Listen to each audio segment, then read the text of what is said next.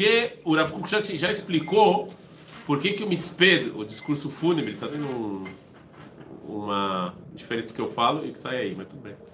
Posso falar isso? Um Delay. delay. Delay. Muito obrigado. Acho era obrigado. Um delay. Hã? Esqueci a palavra. Bom, de, de qualquer maneira, não pode provocar aqui.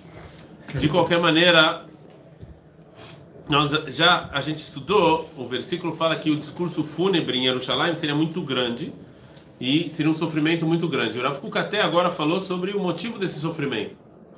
Ou seja, por que, que esse sofrimento vai ser grande? A gente falou como as duas forças estavam separadas e como é difícil você juntar. Como é, é muito difícil. E quando você junta, aí o sofrimento causa. O sofrimento é maior porque você olha para trás e fala: Cara, a gente brigou à toa. Que não é motivo para a gente ter esse conflito.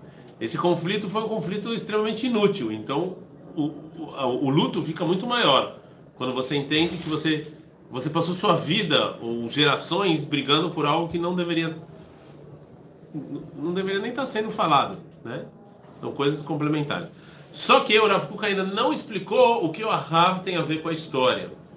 Aí lembrando, lembrando que lá no Passuk que o Rav traz, Hazal falaram que esse é, esse esped, esse discurso fúnebre tinha a ver com Ahav, que misped Ahav, que foi que é, e como rei Yoshiao, né? Ou seja, o discurso fúnebre de Ahav e o discurso fúnebre de Yoshiao.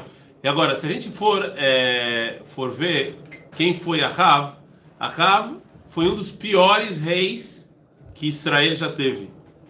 Ele era casado, foi na época de Eliyahu Hanavi. É, se vocês querem estudar mais sobre ele, eu não tenho um Tanakh aqui, mas a história está no final de Melachim Aleph.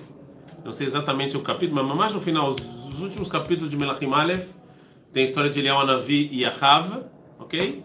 E Ahav e foi casado com uma mulher chamada Izevel. Izevel. Não, mas aí não fala porque o que eu vou falar agora pega mal. Eu não quero que as pessoas é, que as pessoas que tenham esse nome se sintam mal. Mas Izevel, o nome Zevel em hebraico já é bem é, né, lixo. É, e, e era uma idólatra e ela fez com que o Ahav fizesse também idolatria. né? Pode pegar a cadeira na outra sala aqui na frente. Também fizesse idolatria. E não só fizesse idolatria, ele, ele assassinou muita gente. Ele assassinou pro ela, assassinou todos os profetas. Ele é o Navi teve que fugir. Ele é o Navi teve que fugir nas montanhas do Carmel. É óbvio que vocês conhecem essa história porque faz parte da cultura judaica. E quem Paulo Coelho escreveu um é livro. o Hazve Halim. Sim, sério. Escreveu um livro sobre Eliel Navi? Sim. Não, mas isso não tem nada a ver com o que eu estou O falando. profeta Elias. Não sei quem é o profeta Elias. Eu conheço o Eliel Navi. É, e, e e, o, e ele chegou a assassinar Navot. Também é famoso isso. Navot tinha um campo ao lado do campo do rei Ahav. E o rei Ahav, ele queria muito esse campo. Então, o que a esposa fez? Trouxe, trouxe duas testemunhas falsas. Mentiram sobre Navot.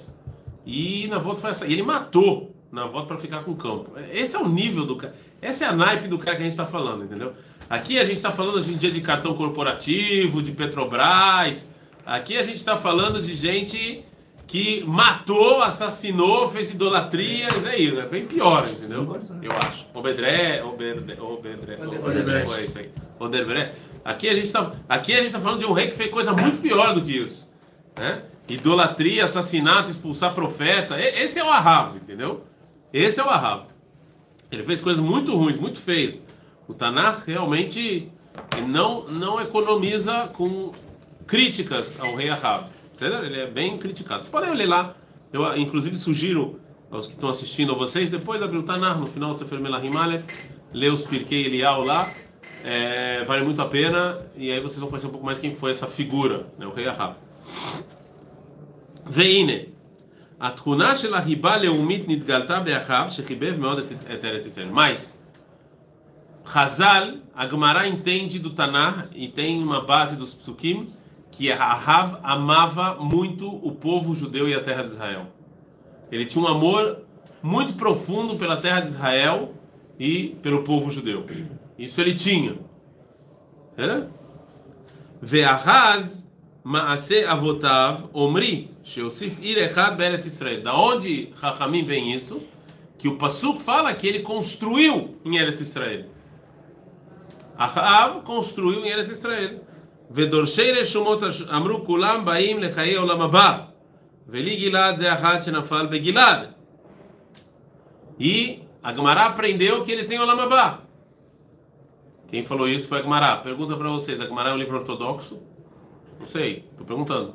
É um livro de Sioni maldito que tem que ser queimado ou é um livro ortodoxo? Não, isso é Agadá, Agadá não se estuda. Não, você não me chame se Agadá se estuda ou não. Eu estou falando a, a Gemara em si. O que está escrito na Gemara, Eu tenho que queimar porque é um livro dos sionistas é, diabólicos ou é um livro que nós levamos com uma certa seriedade? Depende Levamos é com um uma certa seriedade. Levamos com uma certa seriedade. Na se está escrito na Gemara, levamos com uma certa seriedade. Eu, eu, eu não sei, estou perguntando para vocês, talvez não. A gente leva com uma certa seriedade. E a Gemara fala que a Rav, sim, é, é, é, do Shere Shomot Kulam Baú, que ele, acrescenta, ele vai ele vai para o Lamabá. Shaya mamid panim bamilchama, gamachar shenakhtu bo achitzim. Por quê? Porque não só ele construiu uma terra em Eretz Israel, ele construiu uma cidade em Eretz Israel, como ele ainda ia guerrear contra os povos que vinham combater o povo judeu. E mesmo quando ele estava flechado, ele continuou guerreando. Pergunto para vocês, comparação bem tonta. Quem fez mais pecados, mais mais Zezé? Herzl ou Ahav? Assim, mas sem dúvida. Entendeu? Tem nem dúvida, assim. Principalmente se você falar idolatria e assassinato, pesado, hein? E mesmo assim, a Gumará fala que a Rav tem o Lamabá. Por quê? Porque construiu cidades em Eretz Israel. Por quê? Porque ele ia pra guerra, defender o povo judeu. Ok? Kedei Shelol Ló a vida de Israel. Ometz ruach kazeba me'avá yeterá veniflá. Da onde vem essa... Por que que Rafa fez isso? Tudo de ruim que ele tem, mas você, com flechado, você ir lá defender o povo judeu? Por quê? Porque ele ama o povo. Por que alguém vai para salvar hoje em dia? Come porco em Yom Kippur. Vocês sabem que a tzavá ah, é porque obrigado. Mentira. Quem faz exército sabe que você tem várias savas que você pode fazer. Você pode servir café, é. você pode fazer várias coisas. O cara que vai lá pegar a arma será? Vai lá pegar, ele decide pegar a arma. Decide se ele passar, decide se guivar, decide se golar, não me chanei. E arriscar a vida, ele faz por quê? Ele faz isso. Come porco em Yom Kippur. Mas por que ele faz isso? Ele faz, qual é, de onde saiu isso? Porque ele ama o povo dele. Você não pode tirar isso dele. Você não pode. Você não pode tirar isso de Ahav. Você não pode tirar isso de Ahav. Com tudo que ele fez de errado. Ninguém está falando que passar pano, ele recebeu o castigo dele. Foi. Deus castigou ele com tudo que fez de errado. Mas Agumará fala de grandes recompensas que vão ter errado. Gam ki bedet a Torá, mipnei shel kol panim shamalet kvod ha'uma klapei chutz. Diz o Rav Kuk, olha só, isso aqui também é considerado kvod a Torá. Porque quando alguém defende o povo judeu, ele está defendendo a Torá. Mesmo que ele fez idolatrias, não me chame. Quando você vai lá e defende o povo judeu, você está defendendo não importa se você cumpriu ou não. Quando vem Herzl e fala o povo judeu é um povo como qualquer outro e merece um país e tem que ter um país como qualquer outro, você está defendendo a Torá. Não importa o que ele fazia na casa dele, entendeu? O que quer dizer não importa? Não tinha não amor. Israel. Hã? Não tinha amor por Israel, ele não queria que fosse aqui. Não é verdade. Não é, não é, não é, não é, não é um pelo povo. Eu estou falando do povo e pela Torá. Não falei de Eretz Israel. Dois, não é verdade que ele não queria que fosse aqui. Ele mudou depois do pogrom de Kishinev. Não é verdade. Ele só, ele tinha, ele, o amor, vamos dizer, vamos falar assim, o amor dele pelo povo era maior do que Eretz Israel. Isso, isso sim. Se ele tivesse que escolher entre salvar o povo ou salvar a terra, salva o povo. E ele, e ele achava, depois do que aconteceu em Kishinev, Herzl chegou à conclusão que se a gente não tivesse uma terra rápido, o risco que o povo estava correndo era muito grande. Então era melhor pegar, mesmo que não fosse Eretz Israel. Justo porque ele, porque ele se preocupava muito com o povo judeu. Certo? Mas não é quando Chamberlain, pelo assim eu entendi a história, a não sei que vocês me tragam uma prova diferente. Quando Chamberlain falou para ele Uganda, a primeira resposta dele foi não. Entendeu? Assim eu entendi da história. Depois que teve o pogrom em Kishinev, ele falou: é, é, é, se a gente esperar mais muito tempo, E eu sempre faço essa pergunta. Eu sei que se na história não existe, tá? Não existe se na história. Mas, pelo lado do Akiva existe. Então, o que vocês podiam falar? Eu falo assim: o que aconteceria se a gente aceitasse Uganda e Hitler sobe o poder 30 anos depois que tem um, uma Medina de, dos judeus? Sim? É uma boa pergunta. Óbvio que não tem como saber isso em 1880. Não tem como saber, não, não tem. Mas, mas imaginem, se a gente aceitasse Uganda e fizesse lá um país, certo? E Hitler sobe ao poder, talvez o resultado fosse diferente. A gente tem, óbvio que não tem como saber, mas, mas, é, mas é interessante. Só estou falando que para Herzl, essa era a pergunta. É, é, é isso que estava lá. É óbvio, ele no início falou, pelo que eu entendi, ele falou isso não, não para Uganda, mas depois ele falou, teve um pogrom. Falou, meu querido, se eu não, se eu não tenho aqui um, um país para os judeus, é, é, o famoso se não tem tu, vai tu mesmo. Entendeu? Se é isso, se é isso que os ingleses vão, tá, vamos pegar. Quem não tem colírio, E a fé, quem não tem colírio, tem uma frase, tem uma frase que todo mundo fala, Imnotim kar. se está estudando alguma coisa, pega. Não importa se vai, vai usar, não vai, pega. Entendeu? Então, assim, era o que tinha, o que vai fazer, entendeu? Então, tem o nome do Iago, você falou. Tem uma aparecia no, no Hazal, Soné Matanot Ichie. Soné Matanot Ichie. Ah, sério, não, isso é o contrário. Mas, sério, então eu acho que não é, o que você falou não é, não é certeza. Eu acho que ele sim tinha uma certa amor a Eretz Israel, mas ele achava que ele amava mais o povo judeu que Eretz Israel. Mas dele eu acho que isso é na Ron, todo mundo aqui. Eu acho que a Torá também vem dessa maneira. Se você tivesse escolher entre a terra de Israel e o povo judeu, foi o povo judeu. Acho que é óbvio isso. Então ele seguiu, seguiu a Torá nesse sentido também. É que na visão dele é Picor Nefesh. Né? Então é, não tem que fazer isso rápido. Mas de qualquer maneira, a Rav, a Rav é bem visto porque construiu uma cidade, porque defendeu, defendeu o Kvod Umá. Falou assim: não, eu sou o rei, eu vou aqui, aqui os judeus vocês não vão atacar. Os judeus não vão atacar. Você não quer fazer idolatria? Fazer... Ok. Esse é o problema das pessoas que não estudam Tanar. As pessoas que não estudam Tanar e não estudam história, elas têm que tomar um certo cuidado, que às vezes elas falam coisas que são. né? Que na prova histórica acaba. É, você acaba falando meio que. Não falar besteira ou bobagem, mas. né? Ah, mas ele não era religioso. Isso nunca foi problema no Tanar, para você elogiar ninguém. Aliás, a gente já sabe que essa palavra religioso é uma palavra extremamente não do Tanar. Não existe no Tanar religioso. ואם כל זה לא הכיר ערכה של תורה וקדושת השם יתברך המיוחדת שבה כל עיתונם של ישראל. אחאב não conhecia, ele não sabia o que era קדושת de Hashem, o que era כבוד, ele não sabia o que era essa Torá, não, não, lá, estava no conceito dele isso tudo. Alken alach bedarkei Izevel, então ele seguiu quem? A esposa, Izevel. O Berrukota Toevot Shelagoimaret, ele fez idolatria. O Lefi Amidash Aita Sholetet Bo Beruach Hazman. É isso que tinha lá naquela época, então é isso que ele fez. Naquela época era isso que aprendeu, era isso que ele fez, é isso que ele fez.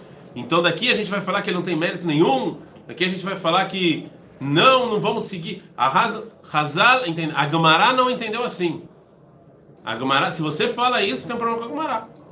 Se alguém faz algo muito bom para o povo judeu, mas ele não era como a gente chama, Groisetzodik, e você tem um problema com o que ele fez, então você vai ter você tem um certo problema com a mas e aí você se vira aí, como você vai explicar Gumará, não sou eu.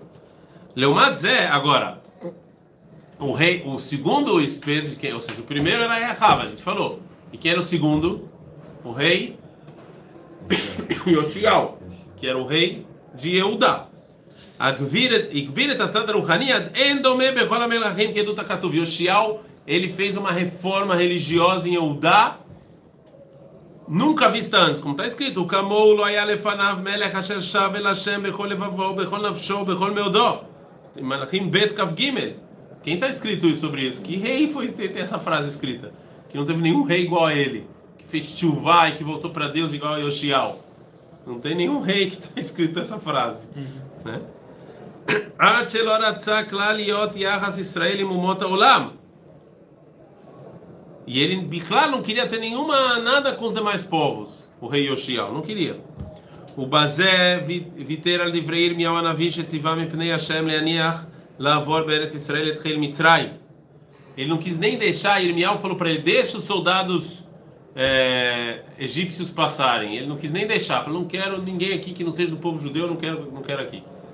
De tanto que Yoshiel era separatista usar outra palavra, mas é essa... Ele foi contra Hashem porque ele aumentou o tzad Ruhani dele. Sim, pediu.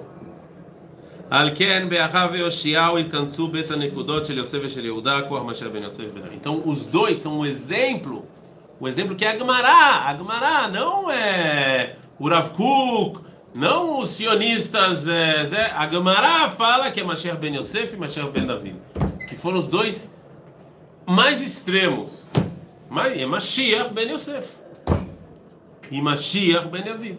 E nenhum dos, e os dois erraram. E os dois erraram. Porque Yoshiao negou completamente o lado que a gente tem em comum com os demais povos.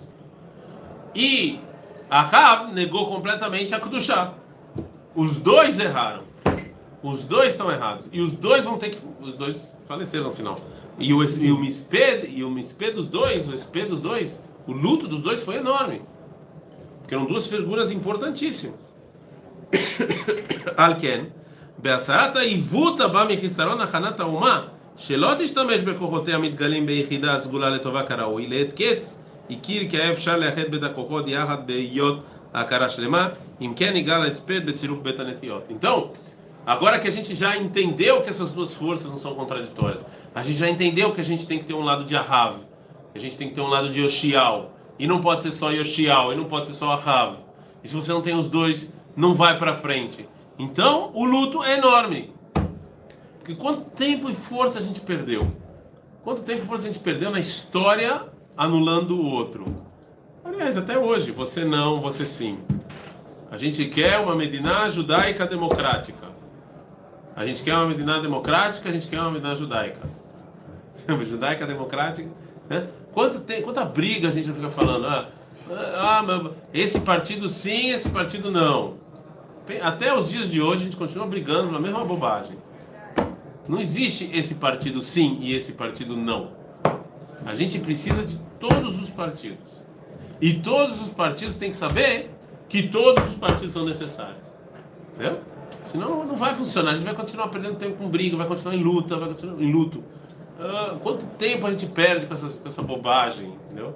Você fala, não, tem que ser a Medina dos religiosos. Não, tem que ser a Medina laica. Não, tem que ser. É muito tempo perdido com esse, com esse tipo de coisa. Né? Até os dias de hoje. É assim. Não. Diz o Rav Kuk. Essas duas, também a Rav e também o Shial. São duas forças que a gente precisa. E tem que ter o, o, o lado dos dois. Mesmo que a gente. É, e a gente fica triste quando a gente entende isso. A pessoa que entende isso e vê que quanto tempo perdido a gente teve. Que fita Rikukan befual, quem tie kirvatan ve'akara zikukan zelazé. Quanto mais se afasta, mais as pessoas entendem a necessidade uma da outra. ויכפר כמספד אחאב ויאשיהו גם יחד. ייתן לקח להבא לאחד את כוחותיה ולהשכיל ולעמידה במערכת הגונה ומביאה לטובת כללית. Ou seja, o Misped, o luta pelos dois, pelo, por Yoshiao e por Ahav. Porque são os dois exemplos maiores dessas forças aparentes contraditórias, mas que não são contraditórias, que elas são complementares. Mas eu volto a falar para vocês. É, eu sempre falo isso e vou continuar falando. É, e apesar de amanhã a gente faz o último, o último é, é, é, o último parágrafo do do Misped Yerushalayim, que uma das uma das genialidades do Rav Kuk é você estudar a história do povo judeu. Né? Eu acho que muita gente dá muita opinião relacionada a muita coisa sem, sem, sem basear a, no, né, na história do povo, nos Mekorot, no Tanakh, na história dos Rishonim, dos Achronim. Porque se você estuda Rav, se você estuda Shial, se você estuda Kumará, você não tem como falar diferente. Você não tem como ver o que o movimento sionista e Herzl, o que ele fez, e você falar que coisas que foram ditas que eu não quero repetir aqui, entendeu? e que infelizmente até hoje são ditas. Né? Então, você, você falar que Meile no final do século XIX, no século XX, você falar essas coisas sobre Herzl, ok. eu ainda acho que foi, era ok, mas hoje em dia não tem mais nem como. Por que que era ok, né? Porque ele ainda não tinha nada ainda, era uma ideia, era uma ideia, e, e as pessoas ainda não, não tinham. É... Eu acho que também naquela época tinham que concordar com ele, ser sincero. Quem estuda história e Tanar tinha que concordar. Concordaram quem estudou, quem estudou coisa também não. É Quem mas estudiaba solo Tanakh no concordó, que estudaba sua história no concordó, mas que estudaba as duas concordó. É, boa definição, mas quem estudava Tanar sim concordou com ele. É, então, assim, é uma boa pergunta, por que, que não concordar naquela época? Eu acho que também naquela época, mas se naquela época já deveria concordar, muito mais hoje em dia. Muito mais, não tem nem. É que nem, sei lá, pra mim esse tipo de debate que nem falar que isso aqui é preto, não sei. Eu, não consigo ver nenhuma lógica. Fora aquela frase que a gente já conhece e batida, os Gdoilim, né? Essa, essa frase aí. Ah, porque os Gdoilim não concordaram. Tudo bem, eles viviam há mil anos atrás, eles não concordaram. Mas, mas é Homer, entendeu? Mas fora isso, fora esse argumento, não tem mais nenhum. Que argumento você vai usar? Ah, mas ele não era religioso. Sim, mas a Rab. Não tem, entendeu? É, é- é tudo tão, tão, tão vago, tão bobo, tão superficial, não tem. Ah, Hoje em dia, estudando Rav Kuk, a gente sempre pergunta, mas por que precisa realmente estudar isso? Mas é tão, claro, tipo, mas tudo bem, a gente estuda. Infelizmente, tem pessoas que são ignorantes na história e acabam falando um monte de bobagem. É isso, tá, cara?